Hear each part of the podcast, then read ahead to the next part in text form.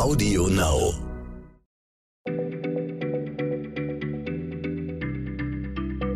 Schneller Schlau, der tägliche Podcast von PM. Hallo und willkommen bei Schneller Schlau, dem kleinen Podcast von PM, in dem es heute um Raumfahrt geht. Und trotzdem ist hier bei mir Christiane Löll, die Redaktionsleiterin von PM Fragen und Antworten, die ja eigentlich unsere äh, Medizinerin vom Dienst hier ist. Und das hat den einfachen Grund, dass es nicht nur um Raumfahrt gehen soll, sondern um Raumfahrt oder Weltraummedizin. Christiane, bist du vorbereitet? Absolut. Hallo. Okay. Hallo. Und mein Name ist Jens Schröder, ich bin der Chefredakteur von PM, heute der Fragesteller wieder.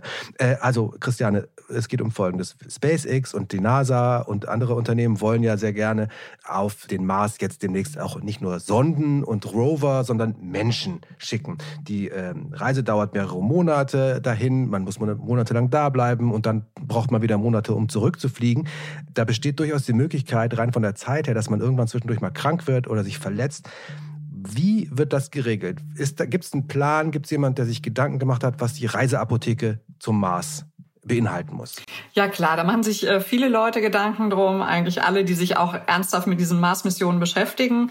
Und das Ding ist natürlich, dass die an jedes Gramm denken müssen, was die da in die Rakete oder in ihr, Raumschiff, womit immer die dann fliegen werden, packen weil jedes Kilo Gepäck, das man ins All schießt, verbraucht ja auch Treibstoff im Wert von mehreren tausend Euro oder gar noch mehr.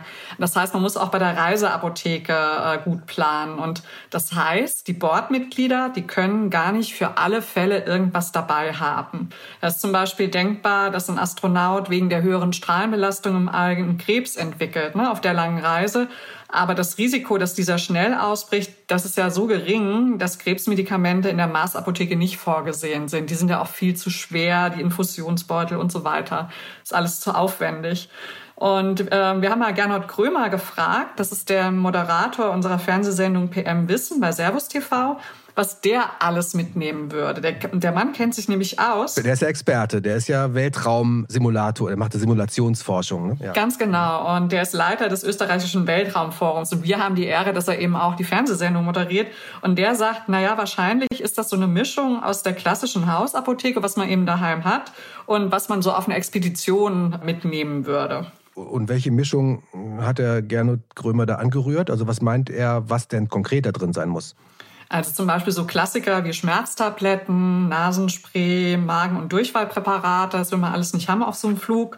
Und äh, dann noch Verbandszeug, Salben, Betäubungsmittel zur Versorgung von Wunden und Brüchen.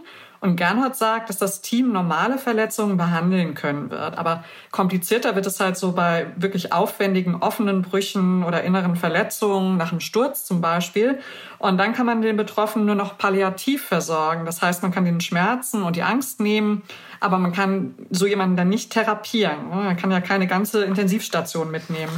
Nee, klar. Aber was ist denn zum Beispiel mit so äh, Infektionsgeschichten? Also wenn man, wenn sich ein Raumfahrer mit irgendeinem Keim ansteckt, geht das überhaupt im All? Und wenn ja, muss man dafür vorsorgen? Tja, es ist eine gute Frage. Ne? Das wissen wir ja nicht genau, ob da auf dem Mars Viren oder Bakterien äh, rumlungern und auf uns warten. Und von Viren wissen wir jetzt leider dank Corona, dass da wenig konkrete Behandlungsmöglichkeiten vorhanden sind, um die konkret zu behandeln. Ja? Aber bei Bakterien kann man natürlich Antibiotika einsetzen und da würden wahrscheinlich auch ein paar von an Bord sein. Vielleicht gibt's ja auch bald mehr Mittel gegen Viren, das wissen wir ja nicht. Ne? Es wird wie wild geforscht daran. Äh, aber ob die dann auch transportabel wären als Tablette und so einfach zu schlucken, also das ist echt eine offene Frage. Und um von der aber man Erde könnte doch, ja genau, wollte ich gerade fragen, man kann doch Infektionskrankheiten auch von der Erde möglicherweise mitschleppen aus Versehen. Genau, und das sieht man auch jetzt an Leuten, die jetzt auf die ISS fliegen, die sind ganz lange in Quarantäne, nicht nur wegen Corona, sondern das ist generell so. Und die Instrumente und äh, das Raumschiff, und das wird ganz gründlich desinfiziert, dass da möglichst nichts an Bord kommt.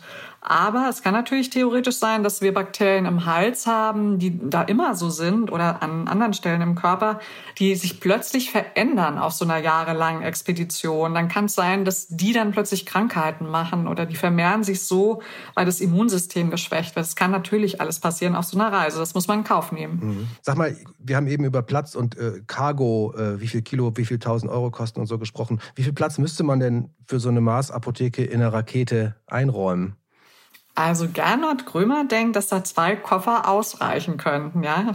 Ähm, er sagt aber auch, dass es die Idee gibt, gewisse Medikamente vor Ort herzustellen, nämlich eine verschiedene einfache Mittel, die enthalten teilweise die gleichen Wirkstoffe und die könnte man einpacken und dann auf dem Mars oder wo auch immer zusammenmischen. Aber klar, dafür bräuchte man Equipment und die Technik und das braucht ja auch wieder Platz im Raumschiff und wir könnten ihn einfach mal in der nächsten Folge mal genauer fragen, was das so sein könnte.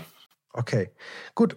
Dankeschön erstmal, Christian. Und wenn Sie, liebe Hörerinnen und Hörer, unseren Experten Gernot Grömer mal als Moderator erleben wollen, die Sendung heißt PM Wissen, läuft auf Servus TV.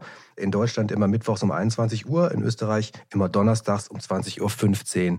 Dann machen wir für heute Schluss mit dieser Folge. Ich hoffe, das war interessant. Ich fand es auf jeden Fall. Danke, Christiane, und bis bald. Bis bald. Tschüss. Tschüss. Schneller Schlau, der tägliche Podcast von PM.